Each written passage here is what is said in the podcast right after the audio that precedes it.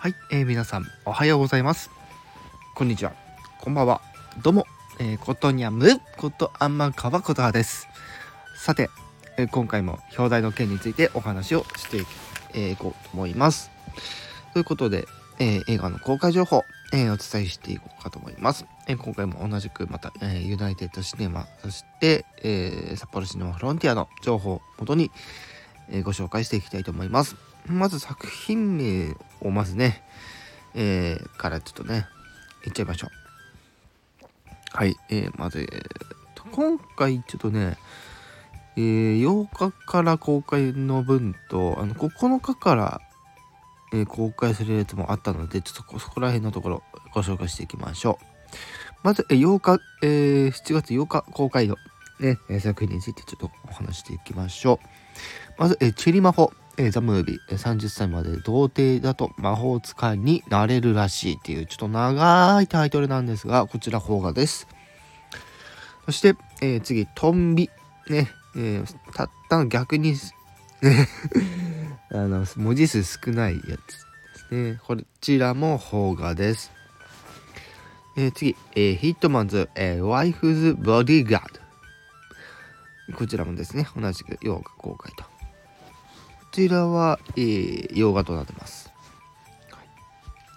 そして、えー、皆さん、えー、待望の、えー、ハリー・ポッターワールド、ハリー・ポッターのね、ウィザーディング・ワールドシリーズ、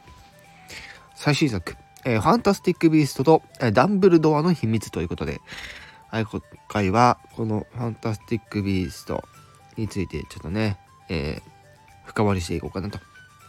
思いますが、えー、次に、えー、札幌市で、まあ、フロンティアの方も、えー、ご紹介していきましょう。で、えー、ファンタスティック・ビーストと、えチェリマホトンビについてはこちらの方でもやってまして、その他ですね、え、今はちょっとついてないだけっていうタイトルの、ね、作品。こちらね、え、まあおそらく、えーと、保護ですね。そして、えー、ザ、えー、3名様、えー、リモートだけじゃ無理じゃね？という、もう、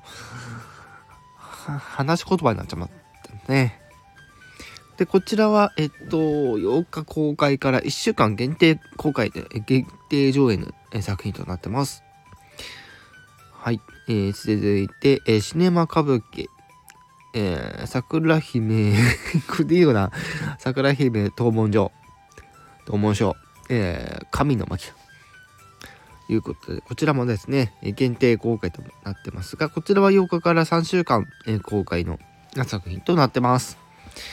え、特別料金なのでご注意ください。そして、えー、午前10時の、え、映画祭、えー、12、えー、ゴッドファーザー、えー、パート2、え、4K、え、リマスター版ということで、こちら PJ12 してございます。ご注意ください。こちらも特別料金で、えー、1週間の限定公開となっております。はい、ということでね、まだね、私、あの、モービス見に行けてないんですけど、えそろそろ行けたらなぁと思ってます。ということで、えー、ちょっとね、一つだけ、ちょっと今回、えー、ちょっと掘り下げていこうかなと思うんですけど、先ほど申し上げた、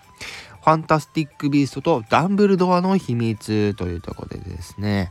このファンタスティック・ビーストシリーズ、今回なんと3作品目となっております。ねもう、あれからもう、ね、3作もやってきてると。いうところで今回、いよいよね、ねダンブルドア。工場、えー、昔のあのハリー・ポッターシリーズではおなじみのあのダンブルドア校長ですね。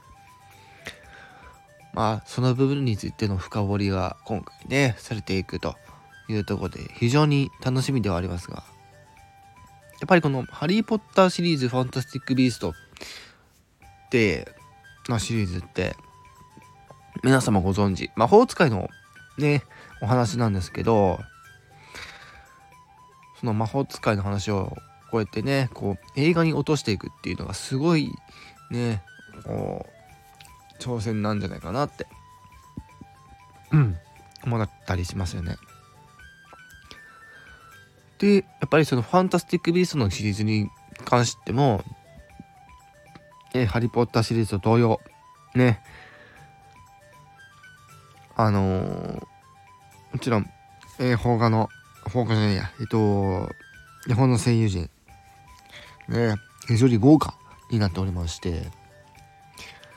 ただやっぱりこのファンタファンタスティック・ベーストシリーズに関してもやっぱり結構なあのー、情報量型になりがちな結構こう膨大な膨大かつこうハイクオリティの映像体験をさせてくれるので非常に、えー、楽しみだなと思っております。で、今回もちろんね、このタイトルにちなんで特筆したい部分っていうのは、ダンブルドア、ね、えー、まあ時系列的にはハリー・ポッターの前の話なので、